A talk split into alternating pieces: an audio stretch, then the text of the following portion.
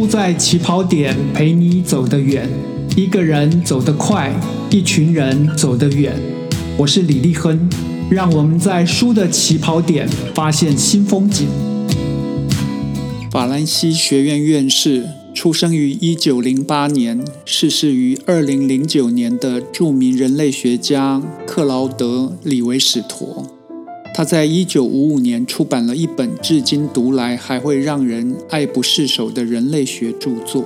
这本书的书名非常的吸引人，叫做《忧郁的热带》。这本书在我个人看来，非常适合当做一般人的第一本人类学主题书籍来阅读。《忧郁的热带》不仅读来行云流水，文字带来的画面感跟思想触发点。还会在你的心湖激起许多涟漪。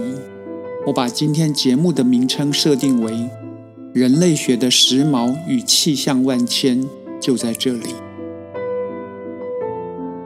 曾经的世界首富比尔·盖茨问过应征微软公司的大学毕业生一道很有名的面试问题，这个题目叫做“你要如何移动富士山”。此刻，你是不是开始想到如何用巨大的杠杆，或者用什么机器之类的来完成这个工作？不，不一定要这么复杂的思考，也不需要用脑筋急转弯的态度来看待。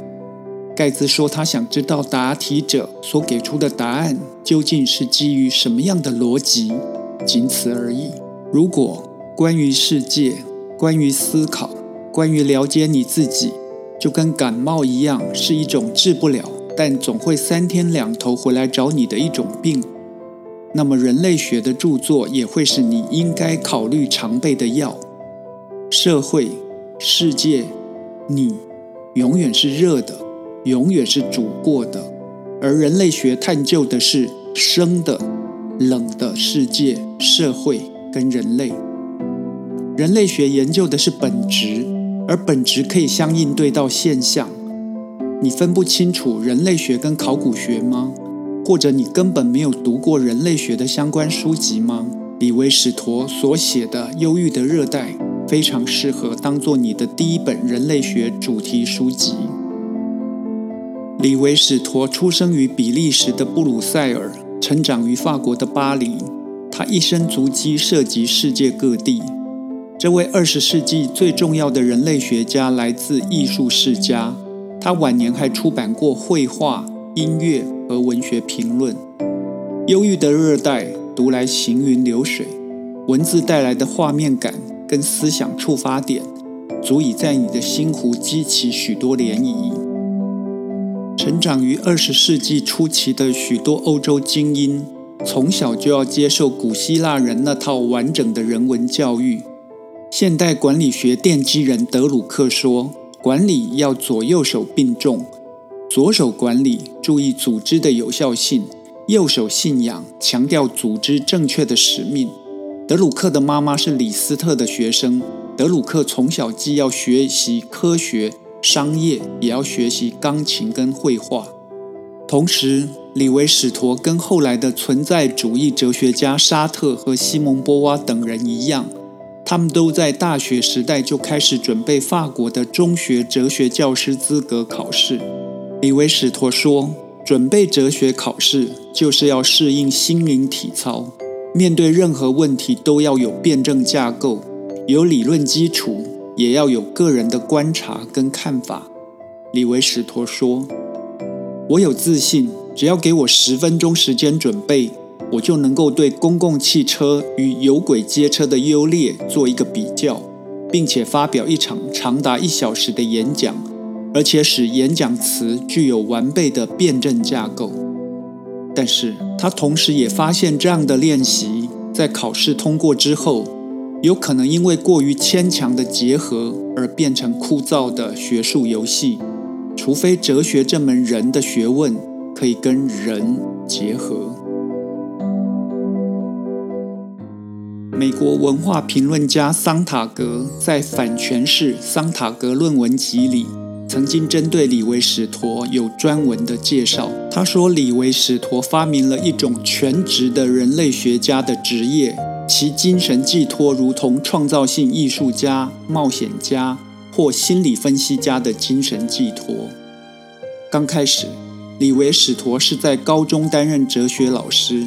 一九三四年，他的老师推荐他到巴西圣保罗大学教授社会学。本来对人类学就有所涉猎的他，从此开始半个世纪的人类学研究。巴西热带丛林里的原始部落是他最早的研究对象。这个精神贵族突然进入雨林，受到既巨大又充满能量的直接冲击。他是冒险家、心理分析家、人类学家、创造性艺术家四种身份汇聚于此。最早，新手人类学家李维史陀是要把忧郁的热带当作小说来写。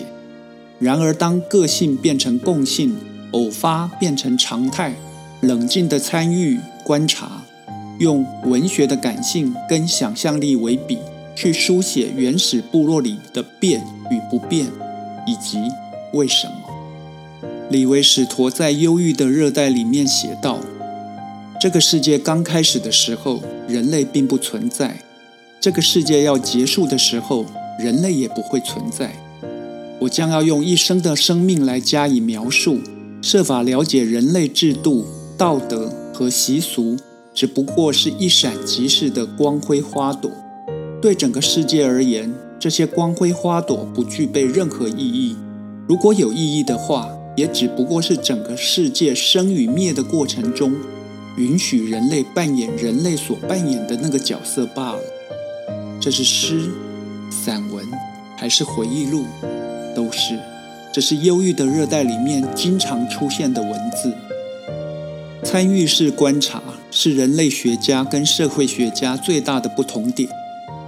参与式观察要求你必须参与，但是不能仅仅靠资料来分析。但是人类学家不能也应不应该变成当地人，有距离才能够进退有据，才能够回到研究者的日常。而不能浸泡在被观察、被研究的人海里。电影《现代启示录》里的马龙·白兰度上尉，他本来要研究原始部落，后来却变成了他们，最后酿成了悲剧。或者如同电影《教会》里的西班牙教士，他在中南美洲发生的种种纠葛、观察、思考、诘问、回答、整理。可以说是人类学家工作的基本程式。李维史陀跟别人不同的地方在于，他可以把文学、艺术、哲学、社会学的思维都混搭于其中。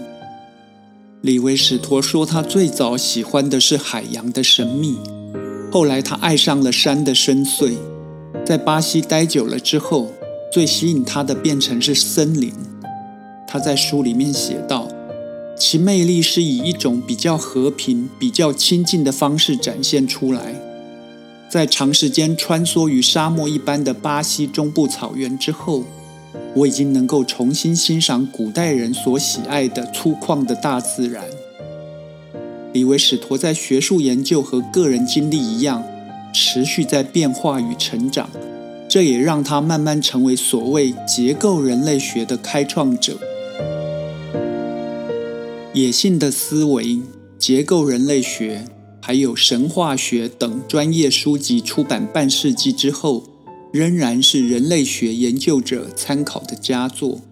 在李维史陀以百岁高龄过世之后，《经济学人》杂志说他是思想界最后的巨人，说他让人类学变成了和哲学、诗歌一样时髦的东西。